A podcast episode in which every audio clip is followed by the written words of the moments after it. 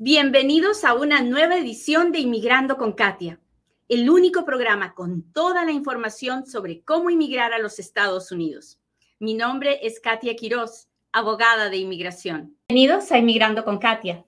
Hoy hablaremos del TPS y del periodo de re-registración que se vence este 10 de septiembre. ¿Qué significa? Significa que miles de hermanos salvadoreños que tienen TPS deben de re-registrarse. ¿Pero por qué? ¿Qué pasa si no lo hacen? ¿Quién lo puede hacer ahora por primera vez? En fin, de eso les hablo ahora. No se vaya, estamos a punto de empezar. Buenos días, bienvenidos a otro Inmigrando con Katia, un programa donde yo, Katia Quiroz, le cuento las noticias de inmigración, le contesto sus preguntas, pero sobre todo trato de compartir un poquito del amor de Dios. Trato de recordarle que el hombre propone, pero Dios dispone. ¿Y qué significa esto? Que usted puede querer muchas cosas, pero que usted no tiene el control de la mayoría. Usted tiene el control de sus decisiones, de lo que usted puede hacer, pero generalmente las cosas que queremos no dependen solo de nosotros. Hay un montón de factores y un montón de personas que pueden influir en aquello que queremos. Cuando entendemos eso, cuando entendemos que las cosas no se dan solamente por lo que queremos o por lo que podemos hacer, entonces podemos mirar la grandeza, los milagros que hace Dios en nuestra vida. Porque cada meta que usted alcanza es por la voluntad de Dios, es porque Él es bueno y le concede eso que usted quiere. Y muchas veces Dios no se lo concede, le bloquea y le pone todos los problemas para que eso no suceda. ¿Y por qué? Porque de algo lo quiere estar protegiendo y hoy no se puede dar cuenta tal vez, pero con el tiempo lo hará. El tiempo es el mejor consejero. Así que hay que mirar hacia adelante, luchar por nuestras metas, pero no con la fijación de que tiene que suceder. No, no tiene que suceder. Solo Dios sabe si sucederá, pero lo que sí sabemos es que lo que sea será bueno para usted. Muy bien, vamos a hablar de inmigración como todos los días este es el momento en el que yo le pido, por favorcito, que le machuque al botón de compartir y me permita llegar a un inmigrante más, a uno de esos que hoy día, hoy día, está escuchando las noticias de que se vence el periodo de re-registración para el TPS del Salvador y no sabe qué onda o tiene, tiene dudas. Ah, en fin, para ustedes es este programa y para todo aquel que quiera entender de qué se trata este TPS, por qué unos lo tienen, otros no y cómo, cómo se hace. Muy bien. Pues aquí vamos. Cuénteme de dónde nos está mirando. Este es el momento donde le pido que por favor le machuque el botón de compartir. No se olvide.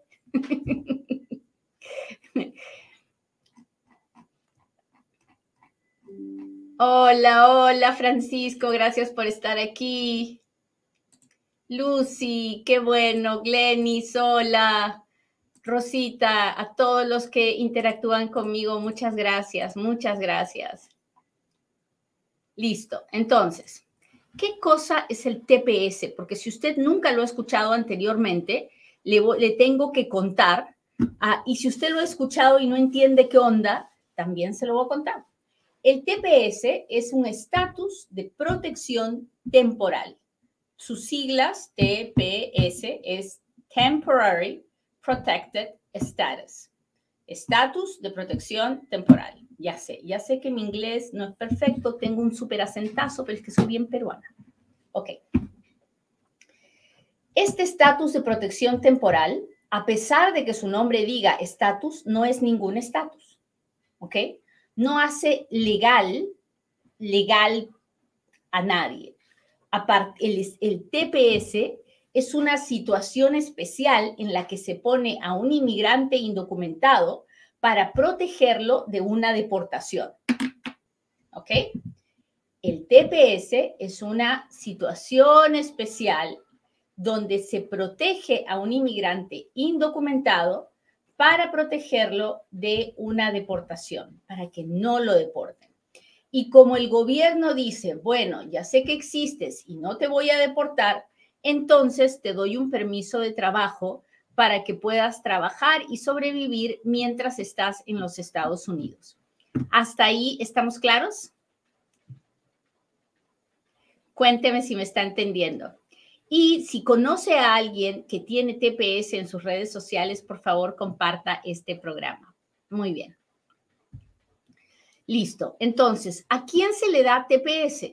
Se le da TPS a quien el gobierno considera que es ciudadano de un país que acaba de vivir o está viviendo una situación terrible, traumática, nefasta, debido a una guerra civil, debido a un desastre natural, debido a algo calamitoso que le ha sucedido al país, donde es, no es humano permitir que las personas regresen a ese país. Entonces, en el caso de El Salvador, Nicaragua, Honduras, el TPS se dio en el año 2001 cuando, en marzo del 2001, para ser específico, después de que había pasado un huracán devastador que había destrozado estos países y pues el país está, los países estaban en ruinas y el gobierno dijo a todos los que hayan estado parados aquí en los Estados Unidos, adentro de los Estados Unidos, que sean de esas nacionalidades y que hayan estado aquí antes del 13 de febrero del 2001, les vamos a dar TPS. ¿Hasta ahí estamos claros? Años después, el gobierno le ha dado TPS a Venezuela debido a la, la situación tan terrible, tan calamitosa, al éxodo masivo de millones de venezolanos que han salido huyendo de la pobreza y de los problemas políticos de Venezuela.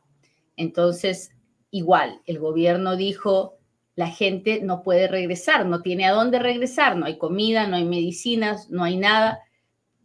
A las personas que están aquí desde determinado tiempo y son de ese país, se les va a dar TPS. Muy bien, hasta ahí estamos claros. Ya les conté qué cosa es el TPS, ¿no? Ok, ¿se acuerdan que les dije qué significaba el nombre? TPS es estatus de protección temporal. Muy bien. ¿Qué significa temporal? Bueno, el gobierno piensa que temporal significa 18 meses. Por eso es que cada vez que extienden el TPS o cada vez que dan un TPS, lo hacen por 18 meses.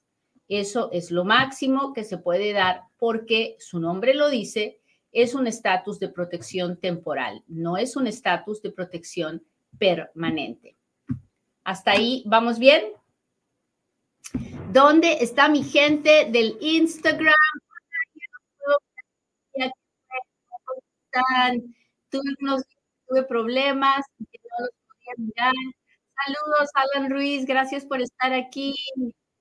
Cami Flynn, gracias, gracias. Luis Luisa, hola Luisita, gracias, gracias por estar aquí. Compartan muchachos de Instagram, compartan para que sigamos subiendo. Qué placer, qué placer que estén conmigo. Muy bien. Entonces, si usted es salvadoreño, hondureño, nicaragüense y usted tiene el TPS desde el 2001, Honduras es, antes del Salvador. Si usted tiene TPS desde esa época, cada 18 meses usted escucha del gobierno que dice, ahora vamos a extender el TPS y vamos a hacer un periodo de re-registración. Al periodo inicial del TPS le llamamos periodo de registración, pero cada 18 meses, cuando se anuncia la extensión, le llaman periodo de re-registración. Ahora, ¿es para, para nuevas personas? No, no. Solamente para esos que vienen teniendo TPS desde el año 2001 o desde el año 2000.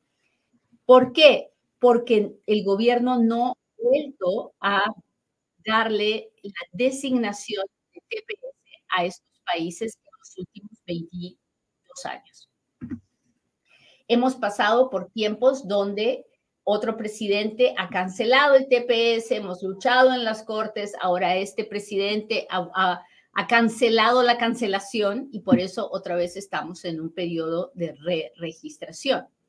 Y este periodo de re-registración para El Salvador se vence el 10 de septiembre. Y eso es ahorita. Y entonces es un buen momento para recordarle que tienen que re-registrarse. Muchas me llaman y me dicen, Katia, pero yo ya estoy arreglando por mi hijo, estoy arreglando por mi esposo, no importa. La respuesta corta es no importa. Hasta que usted no tenga la mica en la mano, usted sigue renovando su TPS.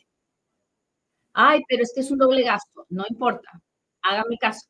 Usted no quiere pasar por la situación en que no, por tratar de ahorrarse los 500 dólares, 400 y feria, que es la re-registración, por tratar de ahorrarse ese dinero, se queda sin soga y sin cabra. Así que no hay excusa si usted todavía no tiene el green card en la mano, usted tiene que seguir renovando su TPS. Es lo mismo que le digo a los DACAs, ¿no? El DACA tiene que seguir renovando su DACA hasta el día que tiene un green card en la mano. El día que tiene el green card en la mano no renueve más el TPS, pero hasta que no lo tenga en la mano, tiene que hacerlo. Nadie nos garantiza que el green card llevará y mientras tanto tenemos que tener nuestro TPS vigente por cualquier cosa. ¿Hasta ahí estamos bien? Hola, ¿cómo están? ¿Cómo están? ¿Dónde está mi gente de TikTok? Gracias, qué lindos. Ya nos faltan tres suscriptores de live para poder llegar a 30. Gracias, muchachos. Recuerde que si se suscribe a live de Inmigrando con Katia, puede escribirme las preguntas que quiera. Yo las, las voy a poder mirar y las voy a poder contestar. Muy bien. Gracias a mi gente de YouTube. Súper. Sigamos. Ya les expliqué por qué hay que re-registrarse.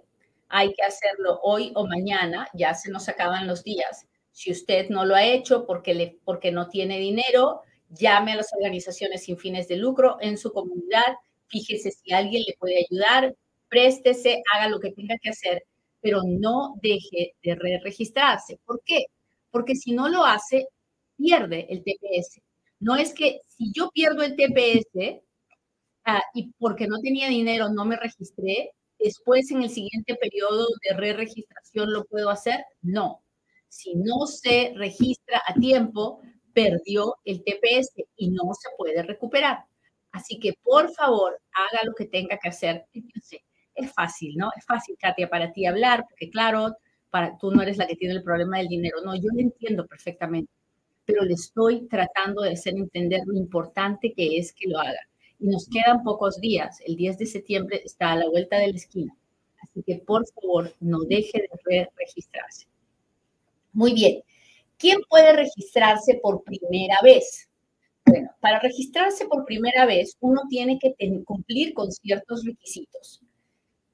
El primer requisito es que usted tiene que haber estado viviendo aquí desde antes del 13 de febrero de 2001, si es salvadoreño. Tiene que haber estado viviendo aquí desde antes del 13 de febrero del 2001. Si usted llegó después, no puede calificar. Ahora, eso no es lo único. Lo más importante es usted tiene que haber estado con algún otro tipo de estatus y por eso no aplicó al TPS ahí es donde se acaba la mayoría de personas que me dicen, no, sí, yo sí estaba aquí, pero no apliqué porque no tenía dinero, porque no me dijeron. No, el TPS tardío, así le llamamos, no es para usted, porque los que pueden aplicar al TPS tardío son los que no aplicaron porque tenían un asilo pendiente, porque tenían, no sé, residencia. Hay gente que pierde la residencia y luego puede pasarse al TPS. No es para alguien que llegó después del 13 de febrero del 2001 o para alguien que ha estado aquí todo el tiempo, pero nomás no aplicó porque, porque no podía, porque no quería, en fin, no. Ahora, hay otra situación en la que uno puede aplicar por primera vez y es cuando uno estaba aquí, no aplicó por cualquier razón, no tenía ningún otro estatus pero ahora está casado con una persona que tiene TPS. Entonces, si yo vivo aquí desde antes del 13 de febrero del 2001, no apliqué por sea la razón que sea, porque nadie me avisó, porque yo era una niña, porque mi papá no aplicó, en fin. El asunto es que en el 2010 me casé con otra persona, también salvadoreña, que tiene TPS. Hoy en día, mi esposo tiene que re-registrarse, ¿verdad?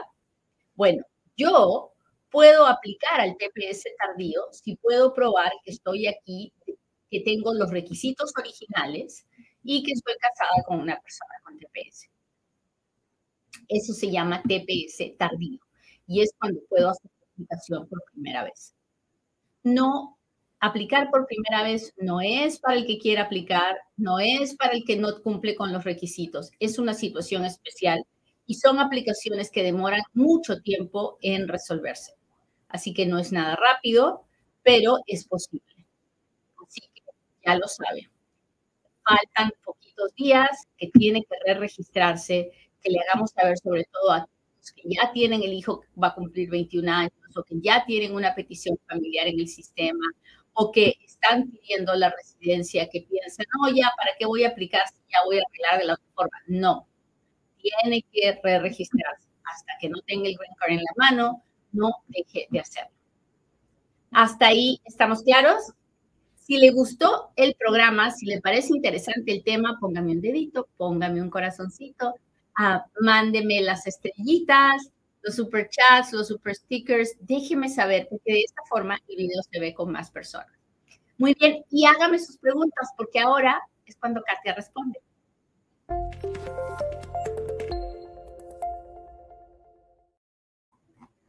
Déjeme ver, déjeme ver qué con mi gente de Insta, que no los veía hace tiempo.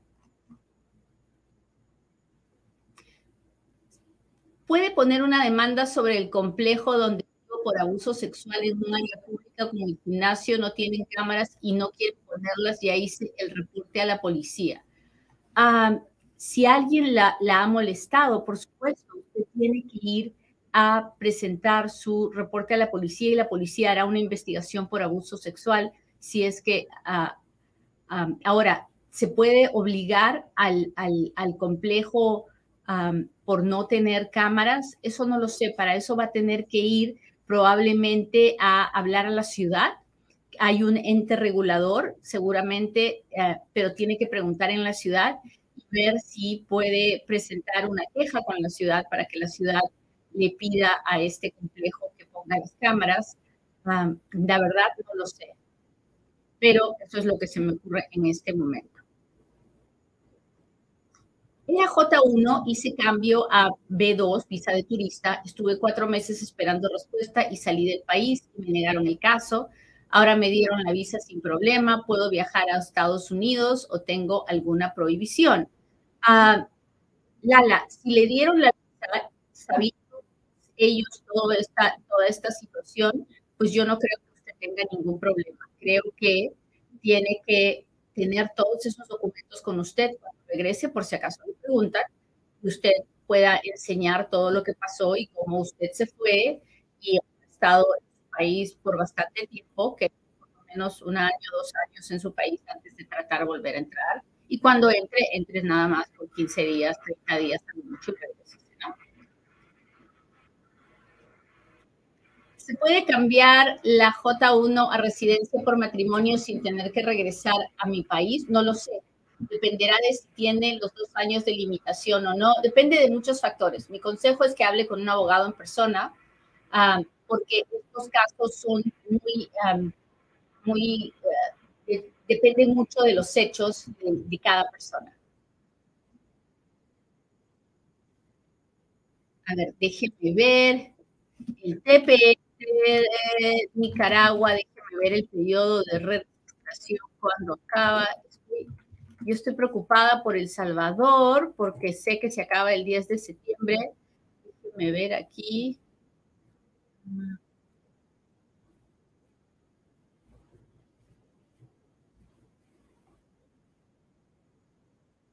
el permiso de trabajo ha sido extendido automáticamente para Nicaragua hasta noviembre, déjenme ver.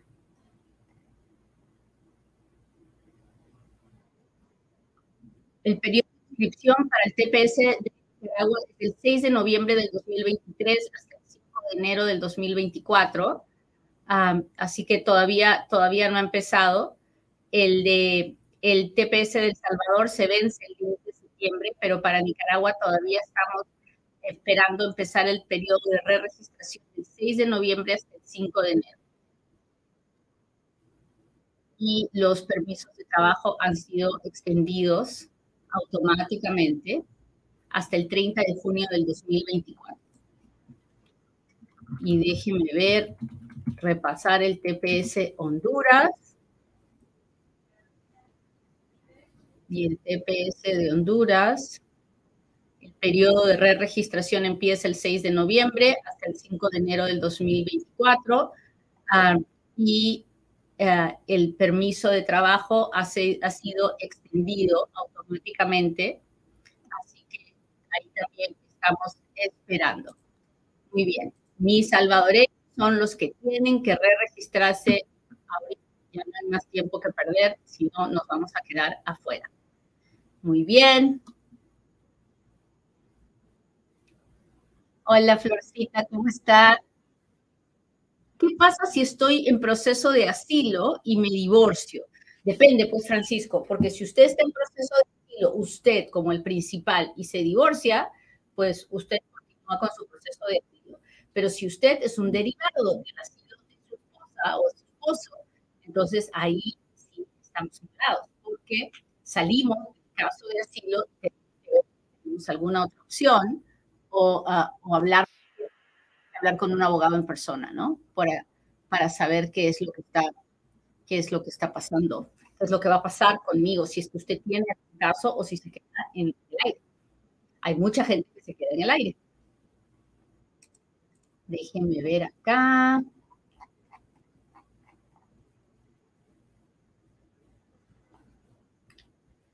Hola Katia, soy colombiano. Vivo indocumentado en Estados Unidos hace dos meses, estoy con mi hijo de 12 años y me caso con mi pareja y es ciudadana americana. ¿Puedo legalizarme, sacar documentos legales? Uh, no lo sé. Tendría que saber cómo entró, por dónde entró, cuándo entró, en fin. Uh, son todas esas cosas que hacen que la inmigración no sea, uh, no sea algo que, es que una respuesta es masiva. Es muy específico circunstancias especiales. Así que no lo, no lo sé, tiene que hablar con un abogado en persona. En este momento es, es más importante que nunca que usted consulte a un abogado antes de hacer cualquier trámite de inmigración. Estoy viendo una gran cantidad de casos de gente que va donde un llena papeles, porque la verdad es que las personas leen en la internet y dicen, ah, yo sí califico para esto y ya está, me voy donde un llena papeles y yo lo hago. O gente que cree que ellos por sus pistolas lo pueden hacer. Y lo que yo estoy viendo es que las personas no calificaban para lo que pedían y entonces están recibiendo negaciones, están, están recibiendo cartas de que, de que las cosas no están bien. Y claro, ahí es cuando vienen a buscarme, pero nos hubiéramos evitado el gastazo y nos hubiéramos evitado el, la ansiedad, el miedo, la zozobra si hubieran hablado con un abogado antes. Así que por favor, por favor, hable con un abogado antes de ponerse a hacer nada. ¿Ok? Déjeme ver, Francisco dice que se le fue la señal, dice, ¿qué pasa si estoy en proceso de asilo y me divorcio? Si el proceso de asilo es de usted, no pasa nada, su proceso de asilo continúa. Si usted está, es el derivado porque está casado con alguien que está pidiendo el asilo, ahí sí usted puede quedarse en el aire si se divorcia, si es que no tiene su, propio, su, propia, su propio caso de asilo, tiene que hablar con un abogado en persona para eso. El gobierno está avisándonos que, y ya el rumor es cada vez más fuerte, de que ya van a subir los precios de todas las aplicaciones. Y una de las cosas que más me preocupa a mí son las peticiones familiares, porque ah, uno siempre espera para el último minuto y en las peticiones familiares el que tiene que firmar los papeles no es el inmigrante, es el peticionario. ¿Quién puede ser peticionario? Pues es peticionario el ciudadano o el residente legal. Así que si usted tiene un familiar ciudadano o residente legal que le pueda pedir, por favor, hágalo ahora. Ah, llame a nuestras oficinas al 702-737-7717 y dígales que quiere hacer una petición familiar es extremadamente importante que aproveche ahora antes que los precios suban. ¿Quién puede pedir a quién? Bueno, un ciudadano puede pedir a su mamá, a su papá, a su esposo, a sus hijos menores de 21 años, a sus hijos solteros mayores de 21 años, a sus hijos casados mayores de 21 años y a sus hermanos. Y un residente legal puede pedir a su esposo o hijos solteros de cualquier edad. Los hijos solteros menores de 21 años vienen más rápido que los hijos solteros mayores de 21 años. Totalmente cierto. Pero no importa cuánto se demoren estas peticiones, usted debe hacer las peticiones por este familiar extranjero que tiene.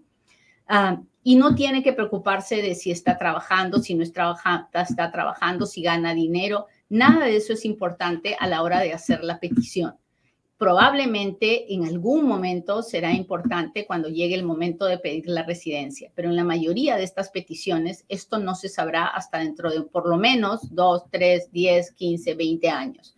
Así que nada de eso debe detenerlo de hacer una petición familiar por su familiar extranjero.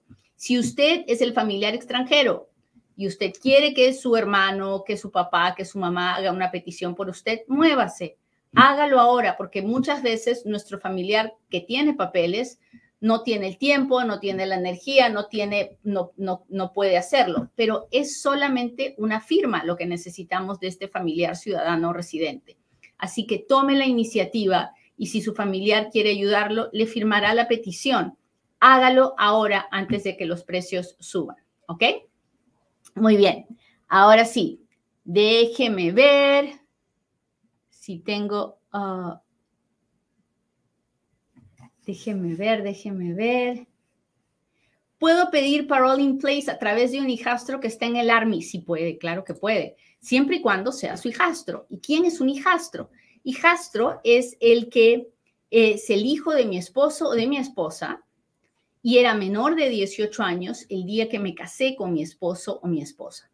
¿Ok? Si es su hijastro para inmigración, y esta es militar, entonces usted puede pedir parole in place siempre y cuando usted haya, siempre y cuando usted haya entrado una sola vez y no haya salido. Déjeme ver. Doctor, doctora.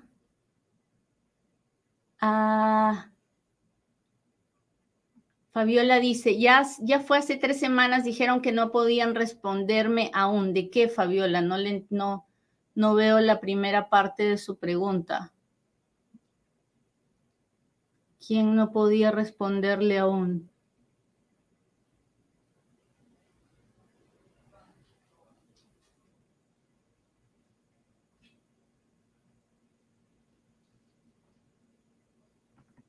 No, no veo quién es que no le pudo responder, Fabiola, pero ojalá que mañana me cuente. Bueno, muchachos, les agradezco mucho que me hayan acompañado hoy día. Y recuerden, este mensaje es para todos mis tepecianos salvadoreños. El periodo de registración se vence este 10 de septiembre y tenemos que re-registrarnos. Así que pase la voz y no se olvide de estar pendiente de las noticias de inmigración aquí en Inmigrando con Katia. Bye.